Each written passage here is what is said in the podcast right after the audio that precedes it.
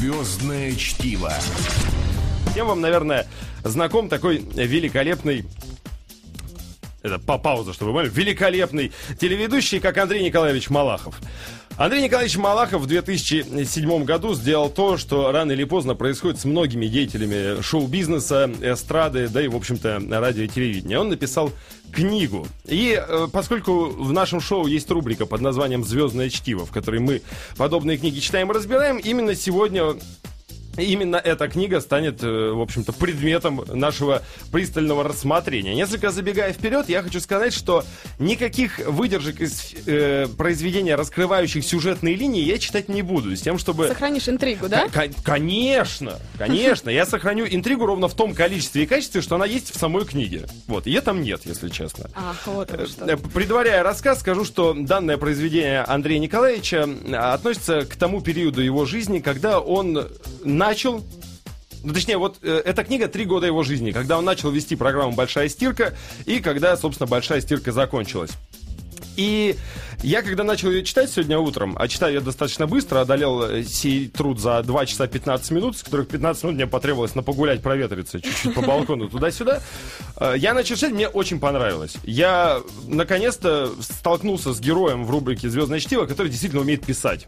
И это чертовски приятно. Видимо, не зря Андрей Николаевич Не является главным редактором журнала «Стархит», э, не зря ведет все программы, пишет э, во всевозможной прессе. Пишет Андрей Малахов хорошо. А вот что Андрей Малахов делает плохо, друзья, я вам расскажу в следующие полчаса нашего эфира. Интриган. Равно, как и зачту всевозможные интересные, действительно интересные выдержки из его книги под названием, вы же не знаете еще название, да, наверное? Под названием «Мои любимые блондинки». А Вот так. Звездное чтиво. Вновь здравствуйте, друзья. Здесь в эфирной студии «Маяка» диджей Таня. Меня зовут Михаил Фишер. Сегодня компанию составляет очаровательная Галина Шаулова. Галочка, привет. Всем привет. Редактор наша Юлия за стеклом. Но прямо сейчас рубрика «Звездное чтиво». Э, Суть ее проста и, в общем-то, такова. Ваш покорный слуга довольно быстро читает. Поэтому э, раз в неделю, иногда раз в две недели, когда у меня особенно накопится негодование в адрес наших пишущих звезд, я э, потребляю очередное творение человека, который известен далеко не на литературном поприще. Героями этой рубрики уже становились Максим Леонидов, Лев Дуров, Ксения Собчак, Оксана Робские, Дима Дима, прости Билан. господи, Билан, спасибо. Вдруг И- ты забыл просто. что называется, и многие другие. Я просто забыл, действительно, кто еще был. По-моему, там была автобиография Стивена Фрая у нас еще. Ну, в общем, друзья, Много было. сегодняшний э, герой априори должен хорошо писать, решил я, и выбрал в качестве звездного чтива на сегодняшний наш выпуск книгу Андрея Николаевича Малахова, тележурналиста, шоумена, ведущего программ студии специальных проектов известного телеканала, главного редактора журнала «Стархит», м, книгу под названием «Мои любимые блондинки». А Я, кстати, помню, что я тебе эту книгу посоветовала. Верно, верно, Галина, и поэтому ты А сейчас было это неспроста. здесь. Сие произведение увидело свет в 2006 году, в 2007 было переиздано, видимо, ввиду невероятных тиражей и нечеловеческого спроса. Обложку книги украшает заросший щетиной длинноволосый Андрей Малахов, который примостил свою красивую голову на своем не менее красивом кулаке.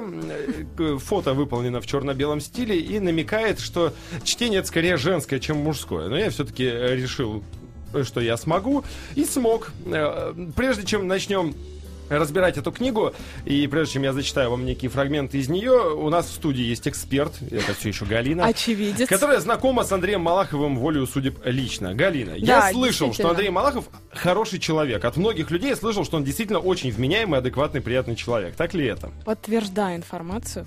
Действительно, в тот момент, когда я была студенткой факультета журналистики, какое-то время моим преподавателем был, в общем-то, Андрей Николаевич. И действительно было приятным откровением, что он замечательный человек, а, вопреки, знаете, сложившемуся, наверное, стереотипу, ну, потому что его такая деятельность телевизионная, наверное, навязывает какой-то образ такого ну, может быть, человека высокомерного, человека, который э, просто запредельно быстро говорит, и понять его невозможно. Нет, это все не так. Он очень прост в общении, он всегда был готов нам посоветовать, помочь в чем угодно. Строгий он преподаватель. А, да, есть такой момент, М. строгий. Он спрашивал с нас, а, он, например, настаивал на том, чтобы мы каждый день, каждое утро обязательно читали газеты, причем неважно, какие, любые. Первое, что мы должны были сделать, это купить газету. Все разом, толпой приходили, конечно, в аудиторию с газетами, неважно, читали они их или нет, но нужно же было угодить Андрею Николаевичу. Вот, был А- даже а такой что Андрей момент... Николаевич э, делал, если у у вас получалось ему угодить? Эм, Да, в общем-то, ставил зачеты в зачетке. Мы очень много общались, конечно, не, не по теме предмета. Он нам рассказывал о разных мероприятиях, которых, которые вел, о разных людях, с которыми общался, а благо общался он со многими интересными Со людьми. многими. Не смотри на меня так. Я тоже, конечно, с ними пообщаюсь. Я надеюсь. Итак, э, друзья, произведение «Мои любимые блондинки». Я, если честно, пытался сегодня понять, почему Андрей Малахов решил написать эту книгу. У меня есть только вот одна гипотеза. Суть ее заключается вот в чем. Программа «Большая стирка» собственно, период жизни Андрея Малахова времен Большой стирки и описан в этой книге. Программа «Большая стирка», как я понял, закрывалась не без скандалов. И мои любимые блондинки, вот, вот это вот, собственно, название книги, это э, коллектив. Это коллектив программы «Большая стирка», в котором было очень мало мужчин, было очень много женщин, и практически все они были блондинками. Среди мужчин, помимо Андрея Малахова, находились шеф-редактор Миша, цитирую, 30-летний э, неженатый метросексуал, и гример Стасик.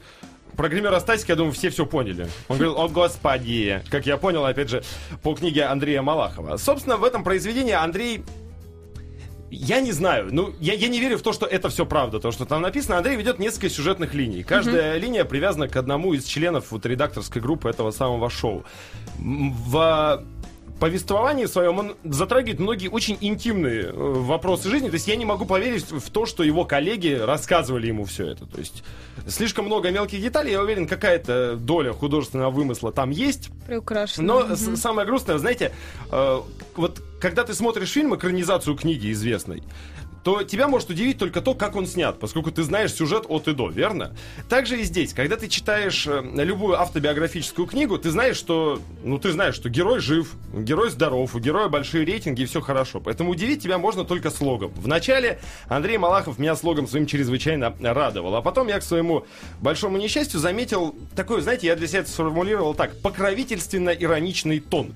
Именно э, подобным тоном э, пишут книги Оксана Робский и Ксения Собчак. Именно подобный слог предпочел использовать Дима Билан в своей нетленке э, «Хулиганы э, хроники», а не «Хроники от хулигана до мечтателя». Этот тон подразумевает, что твой читатель, он тебя любит, и ему очень хочется заглянуть хотя бы одним глазком. Вот если, смотри, э, Галочка, задам тебе вопрос. Если писатель пишет про шампанское, как он назовет, ну, что он может написать про шампанское? Наверное, игристое вино. Он может э, апеллировать к пузырькам, поднимающимся с дна бокала наверх. Он может э, описывать игру цвета шампанского на свету. Может сказать, как гармонировало э, вот это самое шампанское с платьем своей дамы. Это его дамы, Мишка, например. да у, тебя, у тебя где-то в столе книга про шампанское, написанная тобой, видимо, Конечно, лежит. конечно, я э, потом расскажу о ней.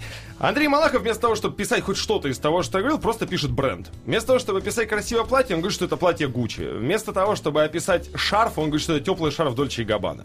Вот так это примерно ситуация работает. Слушай, видимо, когда- Обеспечивая эффект подглядывания, который, видимо, нужен ру- русскому человеку-читателю, чтобы понять, что он, он как бы вот чуть-чуть заглянул в этот волшебный мир Дольче Габбаны и шампанского с непроизносимыми названиями.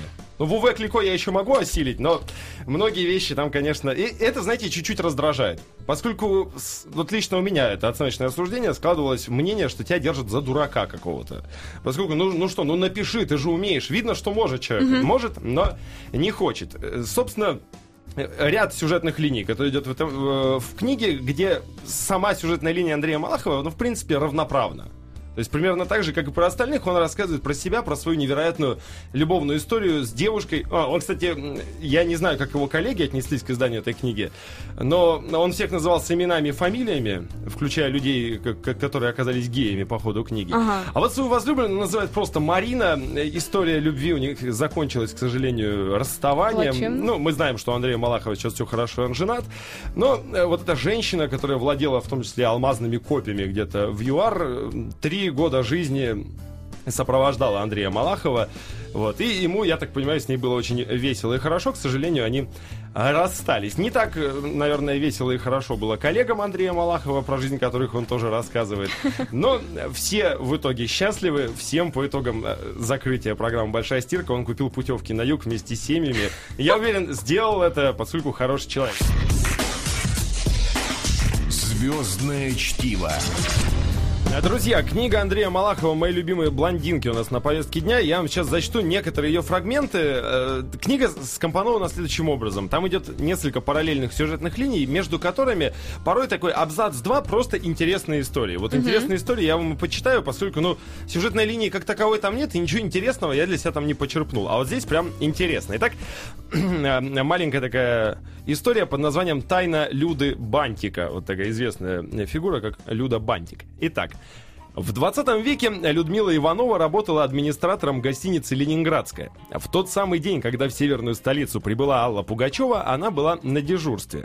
Любимой гостиницей Пугачевой, которую тогда еще никто не называл Примадонной, была гостиница «Прибалтийская». Там и разразился скандал, о котором с восторгом поведала всему миру одна уважаемая столичная газета.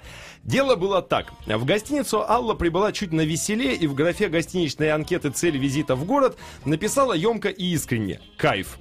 После чего закатила истерику, потому что ее любимый номер оказался занят какими-то торговцами арбузами. Как же так, громко удивлялась она. Это же мой номер. И требовала переселения торговцев вместе с их арбузами. Доложили директору Прибалтийской. Тот вышел из себя. Причем его возмутили совсем не попытки дискриминировать арбузопродавцев, а варварское обращение с анкеты его гостиницы. Слово «кайф» он воспринял как личное оскорбление. Указав Пугачевой на дверь, директор не поленился и в ночи сел обзванивать все питерские гостиницы, объявляя штормовое предупреждение и настаивая на том, что Пугачеву надо проучить, то есть не пущать разместиться. Единственным человеком, который не смог отказать любимой певице, оказалась администратор гостиницы «Ленинградская» Людмила Иванова.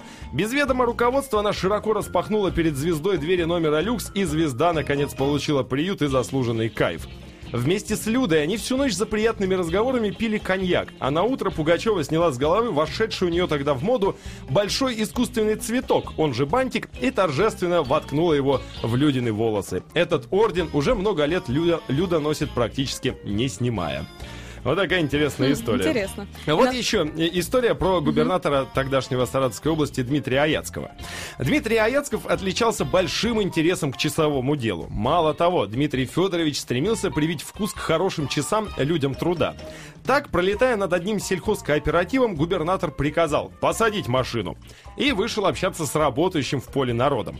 Комбайнер из деревни Алексеевки Владимир Жестков Дмитрию Федоровичу приглянулся особо. «Хороший ты мужик! Это тебе за доблестный труд на благо нашей Родины!» И, расчувствовавшись, губернатор протянул крестьянину свой золотой роликс. Злые языки, правда, утверждали, что летал Аяцков тогда вместе с Борисом Ельциным. И это Борис Ельцин решил, что надо что-то подарить комбайнеру. И часы губернатора пришлись как нельзя кстати. А вот, кстати, э, интересный фрагмент, это как раз э, из основной, из из основного текста книги «Мои любимые э, блондинки». Это мудрость, которая доходит до всех людей, которые начинают работать в СМИ рано или поздно, и нас тоже, конечно, коснулась чаша сия. Жалко, что редактор Лена не могла поделиться с Люсей мудростью, которая к ней пришла не сразу. Вот она, эта мудрость. Со многими кумирами лучше не знакомиться. Лет пять назад, до того, как Лена начала работать на телевидении, в ее туалете висело несколько фотографий певцов и артистов, с кем ей мечталось провести вечер. Но пообщавшись с ними по телефону или лично, она теряла это желание, и тогда фото кумира в сердцах срывалось и употреблялось не по назначению. Душа и плоть редактора по гостям большой стирки Елены Пятницкой страдали. Душа из-за очередного жестокого разочарования, а плоть из-за жесткости полиграфии. В результате после ремонта в ее туалете остался всего один плакат с американским актером Брэдом Питом. Лена трезво осознавала, что вряд ли сможет составить конкуренцию Анджелине Джоли, но ведь и Брэд в свою очередь не подведет. Он же не скажет ей по телефону за час до эфира, что нажрался накануне и не может приехать в студию, как это было с одним из ее туалетных фаворитов. И успе- Ох, как же актуально это. ну, исти- истинную правду. Вот э, думаю, чтобы еще прочитать какую историю. Вот мне очень понравился вот этот вот случай.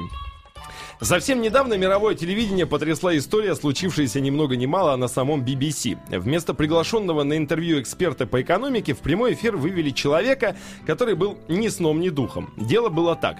В передачу на BBC пригласили Гая Кьюни, редактора технологического веб-сайта. Он должен был прокомментировать вердикт суда в отношении двух компаний, музыкальной и компьютерной.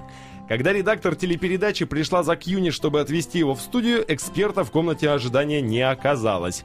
Зато там сидел темнокожий Гай Гома, пришедший наниматься в телекомпанию рабочим. Редактор эксперта в лицо не знала.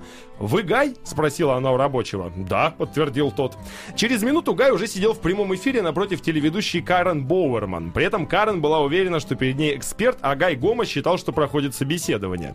Настоящий эксперт Гай Кьюни тем временем сидел в коридоре, наблюдая за происходящим по телевизору и, видимо, думал, что оказался в сумасшедшем доме. Вот несколько строк из расшифровки того скандального эфира. Ведущая. Гай, удивлены ли вы сегодняшним вердиктом? Гай Гома потрясенно. Я очень удивлен тем, что этот вердикт связан со мной, потому что я ожидал иного. Но я пришел, меня попросили, сказали, что будет собеседование. Так что, да, это большой сюрприз для меня. Ведущая настороженно. Большой сюрприз? Гай Гома. Точно. После некоторой паузы ведущая озабочена. А если говорить о стоимости всего этого, думаете ли вы, что теперь больше людей будут загружать музыку из интернета? Гай Гома сосредоточенно. Вообще-то, куда бы вы ни пошли, вы увидите очень много людей, загружающих что-то в интернет. Но я думаю, это намного лучше для развития и для людей, чтобы они получали то, что хотят, более просто и быстро. То, что они ищут. Интересно, добавляет Андрей Малахов, получил ли этот парень работу. В общем, друзья, если вам захотелось ознакомиться с этой книгой, я вас отговаривать не буду, но, на мой взгляд, лучше бы она вся состояла из таких вот интересных коротких историй. Звездное чтиво.